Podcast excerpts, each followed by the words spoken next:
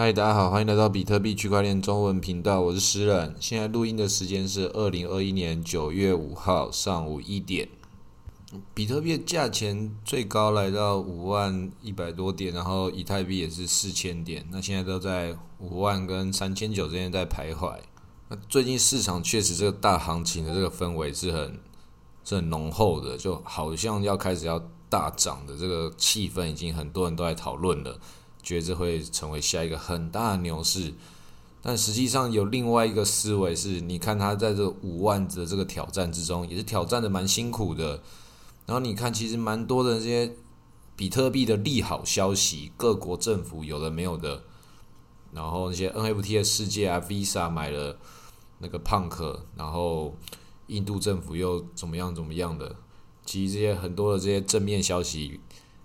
你也知道，说以前一个这个正面消息，它就可以把这个比特币弄涨上去了。那当然，呢，也是我们也讲过，它跌到那种时候，它要反弹上去的时候，都是各种的只是作文比赛而已。那以到现在来说，那么多的这种好消息，大家都已经看得很麻木、很平常的以后，如果还上不去，那代表什么？会不会又是另外要很谨慎小心的地方？搞不好。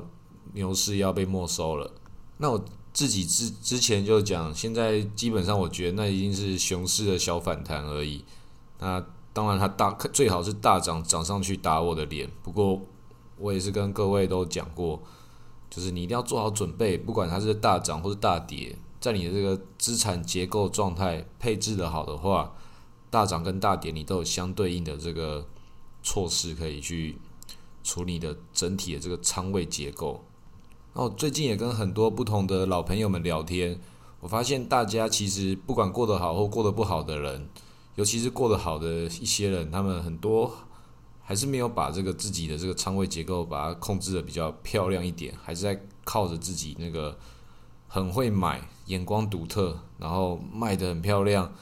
但每个人在那边都还是各种的纠结，为什么？因为每个人都在这里都是老玩家了，偶有几个这个很屌的这个操作，是一件很正常的事情，刚好你就可以抓到一个机会暴赚一笔。但是还没出场之前，那又都只是一块数字而已。那在这种结构之中，你要出场还是不出场，它就会变得是非常的煎熬。那我自己一直是跟所有的朋友们都推荐说，你一定要把仓位去平衡，比特币是重点，然后。以太币跟 DeFi 是完全是绑在一起的，在更多新的项目就是这些 NFT，它就是市场现在最热的几个结构。你为什么不把这最热的几个结构把它整理成一个它互相有交互关系，然后又可以为你的整个系统去平衡它的一个策略？就比如说现在有人买那个狗狗币的 NFT，他还把它碎片化，然后爆炒爆卖，变得市值要翻炒好几倍。那这种状况之下，你就思考，那狗狗币是不是该涨的？既然狗狗币的 NFT 在涨，那或者是说这是一个最后的一个疯狂，它泡沫被累积到这个程度，是不是要爆掉了？这两个可能都存在啊。那这两个可能都存在，对我来说，那个 NFT 炒成这个样子，我买不起。但是狗狗币我买得起，我就重新来上车狗狗币。看到狗狗币对比特币的价钱跌到这么低，然后。对美金的价钱也是在跌，那这几天有开始小涨起来，但是大家也都知道，如果在这个牛市，现在这个小牛市在涨的时候，这个哪叫涨啊？它要么就是要爆掉等跌了，要么就是要一路上去，怎么可能会在这种地方跟你卡在这里？在这么多利好消息之下，总之一定要表演的啦，只是这个表演是要往上往下，这就很难猜了。那。我们以前比较常看到的表演，就是不管它往上往下，一定会有比较大的震荡，开始来洗盘。但这个洗盘他们会洗成怎么样？那就是很多人不一定扛得住的。所以要玩合约的朋友们，在这种时候就最适合玩。但是你也要知道，还玩不顺的人进来，就算你方向看对，但是倍率太高，或者各种状况，先插个针爆你仓是一件那个分分钟每天都会发生的这个日常状态。那很久之前有介绍过我合约是怎么开的，那我这次再跟大家再分享一次，就是你合约开的时候，我个人是都开很高倍率的杠杆，那如果你开低倍率杠杆，那是完全是另外一种游戏。高倍率的杠杆就是符合这个大多是赌徒想要听的话。我自己也是赌徒，但是我是一个比较知道自己在干嘛、比较专业的赌徒。那我在这里赌的话，我一定是要把赌的这个成分去承认自己的内心就是在做赌博。那你赌也是一定要有策略。我现在讲的这种赌技跟那个比特币看盘没有关系。你运用在任何一个投资场景，不管它是比特币或是其他的，直接真的在牌桌上开赌的都一样。你一定要去看你自己所付出的这个成本跟你可能的回报，它的比例状况正不正确？那你玩不玩得起这样的这个局？它是在你的可负担的风险之下吗？只要可以，然后你输得起，你有这笔钱。你就去玩它，但是你这笔钱你要预先准备好，你要去评估你在你的赛场上面，你一年之中看到这种状况看到几次了？你以前的评估跟现在的评估，遇到这个会赢的几率看起来有六成，那获利的可能是几倍？算一下，OK 的话就上，输了就算了，那也是一个正常状态。但是你长期下来，每次这样子弄。你一定会可以得到正向的回馈。那你赚到钱，你在下一次再去赌的时候，你的脑袋就更清楚，因为那是你纯赚的。那你原来长期投资的那一部分，它就放在那边，继续让它慢慢的生一点收益，或是无惧那个涨跌。只要你知道你日子过去，那在玩这些赌博事情，全部就只是叫做你自己的一个财务规划。所以很多玩这个比特币的人跟这个扑克圈的人，他们会重复，是因为其实很多事情是很像的。你的心态跟你的决策模型都是要去每一次都是要重新调整，但是要把你的过往经验要加进来整体运算里面。总之，你要先有投资纪律，然后你才可以去做一些高风险的事情。你的纪律可以带给你做决策的自由。当然，这样我讲起来好像很漂亮，好像我是一个把这东西玩得很顺畅的人。肯定是还差得远嘛，我才会坐在这里讲 podcast。要是我那么厉害的话，就全心投入到这个游戏里面。那每个人都一样，很多人为什么没办法一直持续往下赚钱？很多方法都可以让很多人可以赚钱。那为什么没有发财呢？因为我们没办法把一件事情很认真的做到底。有时候不是你没有那个能力，而是你没办法放弃其他你拥有的东西。有时候你的人生到一个地方的时候，不是像我们以前听到那些好听话，就是平衡。有时候人生就取舍啊，你有时候就是没办法兼得的，而且很多的状况都是，因为你的人生时间是有限的，然后你要专注去学习，才可以有办法在某个领域里面走到更深的那一块。可是你失去了其他你可以学习其他的机会，那其他的东西也都不是跟你开玩笑，好像摸一摸就会的。每个地方你要走到。你可以在里面做到专业，换到钱，甚至是大师，怎么可能是只需要天赋一件事情？也不会只是需要努力，还有很多不同的，甚至这些金钱设备的外在环境，它都是你所有条件的一部分。那有些人在合约里面，为什么看起来这个人技术很好，讲的也头头是道？为什么很多人在这里竟然反而赚不到钱？因为它里面追求的东西，它不是只是要赚钱而已，它追求的是各种这个交易的一些快感。所以，当他到了某些时候，他就会忍不住会把以前过往的成功跟过往的失败有过多情绪的干扰，而且这个就是他想要的，因为他就是在里面要追求这样的刺激。那我建议有这种这种毒瘾的人，就是要追求刺激，不是为了赚钱的人，都去看一部纪录片，叫做那个徒手攀岩。哦，这个真的是很屌，他就是一个人，他是 Alice 从。那个酋长岩从底下往上爬，我不知道那个有多高了。一般人要爬十几天的，他几个小时把它爬完，然后是没有任何的安全防护，就只有他他的身体跟滑石粉。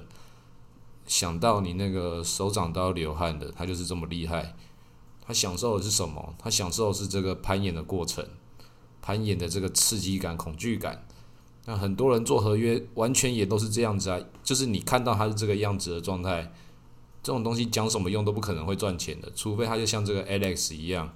可以这样子开一个杠杆高高倍率的合约，然后从底部这样子哇，直接跟他玩一场大的，很多人都在追求这种梦想啊，很可怕。看到那个单，大部分都是假的啦，没有那个单可以有人扛这么久，扛那么久，交易所都要倒掉了。几千颗比特币还没有结算，比交易所那敢赶它结算呢？那个一结算的很多东西，那个会会出问题的。这种事情不要看网络上传的那种很夸张的数字，这种快感的追求，它不是赚钱的一部分，它只是你生活中的乐趣。那你想把它变成像赚钱一样的话，它就必须要占你的总体财务里面很小的一部分。那我建议。你自己有其他工作的人，你自己其他工作领域，不管是医生还是其他各种专业性的的一些职职务，你真的很想要赌这种事情来帮助你舒压的话，那就一年就只要玩个四五次大的就好，就一次就跟你玩一个大的，我拿我一整个月的收入，然后杠杆倍率开最高，然后在这个月里面把这整个月收入找出一个你认为这一次就对了。这就是我一整年就只要开这几次合约，在这里做一个很完美的策略，然后失败就算了，因为你已经可以接受整件事情。但是如果你对的话，哇，那你就是可能一个月收入要给他赚个一年的收入回来都有可能。那我觉得这就是一个合理的做法。你一年会不会遇到一次？很有可能啊。那一个月收入你输不输得起？一定输得起呀。那你人生要不要赌一把？迟早要的嘛。慢慢来，你也找到你的机会，但是你要前面要你的准备，要看到你以前这个试水温做什么事情，然后听别人的经验，或是把历史过往那些发生那些新闻关键节点的这些事情去做一些比较特别研究，想想如果是你在那个时候，你有多少钱，或是就是你那个时候的思维，假设你在那里，你会做出什么样的决定？这种就是一种想象力训练啊，其实也不是想象力，想象力力是要想象没有出现过的事情。那这个是历史中已经发发生过的事情，就只是考古题而已。把考古题做一遍之后，那你之后的未来，那就只是依循这个逻辑，那一定会有那个对的跟错的部分嘛。那只要对比错还要多，那不就好了嘛？那整件事情接下来都会变得很无聊，就只是时间到了照表抄课。然后让自己的胜率能够提高，但是你一年也没没没有什么时间可以那个去操作这种事情几次，因为你还有其他时间要做。那你这种事情就是自己规范好一个每年赌几把，到了就结束，赚了就带带钱走，赔了就拍拍屁股离开，这样你的心态才会健康啊。像我朋友也是有一些也是每年去澳门玩个几把。让他们去玩，为什么？因为平常他们就已经赌很大了，玩这种金融的。那你去澳门赌个钱，或是在哪个地方线上扑克，每年总是有这种时候啦。一定要换个角度打另外一种游戏，不能够一直都拘泥在你的同一种领域里面。你要找一个相似的领域进去，把自己的脑袋换另外一个方式重新清空，你才可以得到一个另外一种思维啊。但是不要在那个地方去迷失，因为。那个地方它本来就是会让人迷失的，整个游戏就是这样设计的。那我们平常自己在玩的这些操作、这些交易，它的设计也是要让我们迷失在里面的。那既然是如此的话，你两边最好是，它是帮助你离开这个视野、离开这个思维，最好赚到钱就不要在里面继续纠结在里面。这个赚钱，它钱是好的，但是你赚钱的方式，它确实会改变你一个人的思维跟你的想法。然后最后你就变成金钱的形状了，所以我们很多人会变金钱奴隶，其实是这样。你用一个方法赚钱，赚的越多，你就成为这个生产链上面的一个齿轮，那你就要跟这个齿轮跟大家长得一样哦，那也是很可怕的事情。尤其是一个产业结构，它它是很快速的，那你也很可怕，就是你要一直改变你。但如果你是一个缓慢的一个产业，那你可能会僵化在那里。那你一个人会被你的环境怎么塑造，你就决定你要长什么样子。那有的时候你会找到一个舒服的地方，成长成你想要的样子，那就是一个很好的一个环境跟缘分。那大部分我们这种工业时代，就是没有每个人都有这样的好命，所以你能够做的事情，还是回到这个做投资，它是唯一一个让你有自己的能够改变现状的一个合理的方式。那它也不会是很漫长的，它会慢慢的一步一步让你走到下一个阶段。那有可能不是在你的人生中可以，有搞不好会改变你的家庭环境，你可能没办法享受什么真正你快乐的人生，但是可以让你的下一代有机会，可以多一点机会，再多一点的自由，每一代就比每一代好一点。所以这个比特币就是很多人问我比特币怎么抱得住，那我就跟像我跟我阿姨讲，就是你的那个比特币不是你的，是那个我的表弟少华的，那就很简单的，你就一定抱得住了嘛，反正还有几十年的时间，因为你一开始投进去也没有多少，那没有多少这件事情就是我比特币什么时候要卖，就送少华一本书，说等他看懂比特币是什么，他想要卖的时候，他自己来决定要不要卖。那整件事情就是很简单，你让别人帮你做决定，你自己就可以好好的享受你的懒惰，不用听我刚刚前面讲的那些合约，那些全部都陷阱题，就比特币抱着就对了。好，今天录到这里，谢谢大家。